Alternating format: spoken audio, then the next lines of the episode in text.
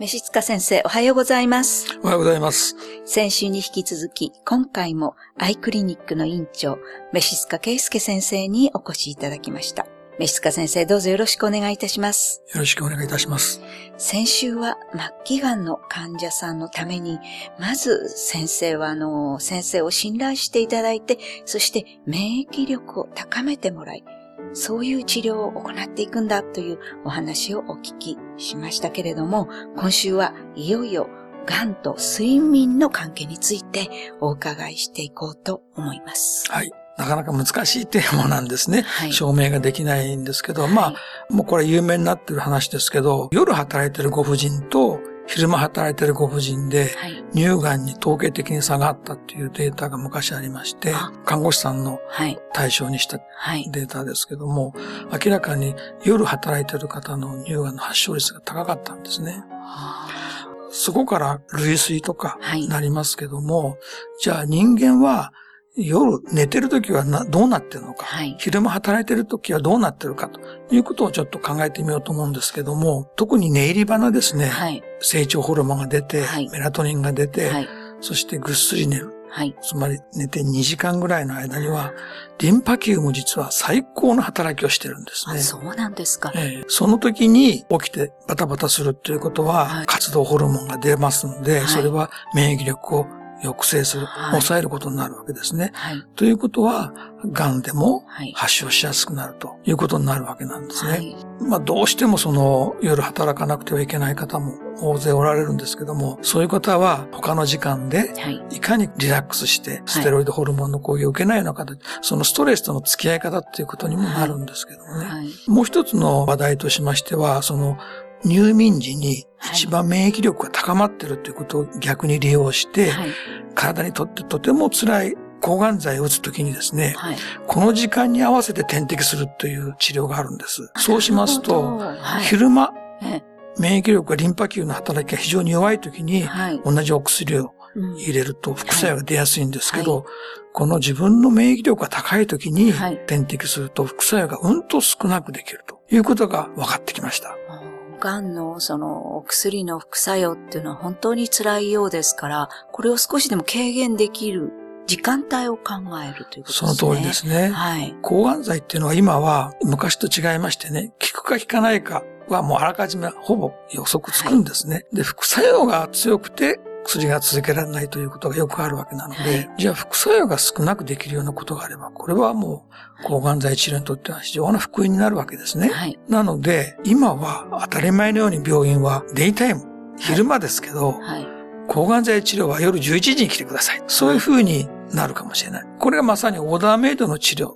はい、今、お薬もあらかじめ癌の細胞を取って、はい、この薬が効くか効かないか、遺伝子を調べて、そしてあらかじめ効くかどうかは調べてから投与するというのが、種類によってですけども、はい、当たり前のようになってきましたけども、はい、オーダーメイド、このあなたにとって一番ベストはどこかということが、見た上で治療も進められる。治療プランを立てるということですよね。もちろん保険点数上はですね、難しいんですけども、将来はそういうふうになっていく可能性十分あると思います。そうですね。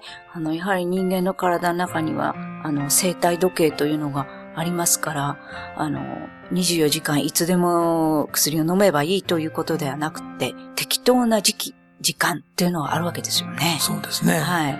さっきも言いましたように、はい、その免疫力をいかに高めておくかっていうことが、癌の治療にもなるし、はい、副作用軽減にもなるわけですね。はい、じゃあ、癌の方は不安におののいて痛みがあったら、寝ようと思っても寝れないですよね。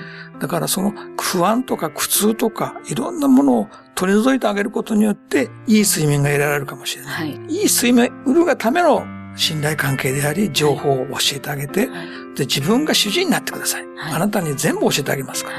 医者はあくまでアドバイザーですよ。という形で、患者さんを中心に決して逃げないでください。一緒に戦いましょう。という話になってくるわけですね。だから、痛みは積極的に取ります。痛いのにね、ぐっつり寝なさいって無理です。無理ですもんね。無理です。それを痛い。はい。痛み止め。はい、まあ、痛み止めもいろいろありますけど、はい、眠れないはい。睡眠剤。導入剤。これはね、本末転倒というか、あの、あまり正しくないと。私は思ってます。その原因をまず取ってあげて、そ,、ね、そして生活習慣ももちろんあります。生活環境もありますけども、不安を取ってあげたりね。はいそういうことで、睡眠をなるべくいい睡眠をとるように心がけるということですね。はい。やはりいい睡眠をとるということ、免疫力を高めるのに非常に大事なことだということが分かりました。先生、今日はありがとうございました。では、この続きのお話は来週もよろしくお願いいたします。はい、よろしくお願いします。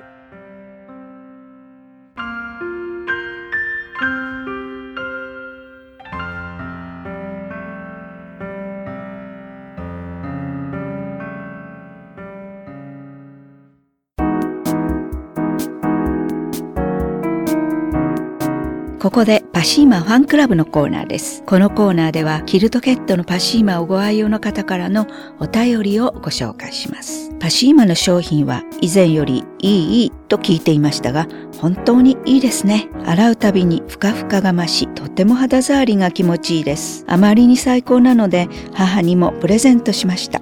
お便りありがとうございます。パシーマの社長、架橋さんからは、洗うたびにふかふか、お母様にもプレゼント、ありがとうね。幸せの連鎖が始まりますね。というメッセージをいただきました。次のお便りをご紹介します。洗濯を繰り返してもヘナヘナになりません。パシーマさんのを初めて使用しましたが、今まで使っていた敷シーツのよりしっかりとした体に当たる感じが気持ちいいです。お便りありがとうございます。パシーマの社長、架橋さんからは、ヘナヘナ感も悪くないですが、シーツが少ししっかりした感触で喜ばれました。シワにならないところもいいですね。パッドシーツならなおさらです。というメッセージをいただきました。以上、パシーマファンクラブのコーナーでした。パシーマ免疫力は深い眠りからくるまれて眠るとすっごく優しい肌触りで気軽に洗えて清潔だし使ってみたらわかるから抜群の吸水性と肌触りガーゼと脱脂綿のキルトケットパッシーマ詳しくはフリーダイヤル0120-28-8410 0120-28-8410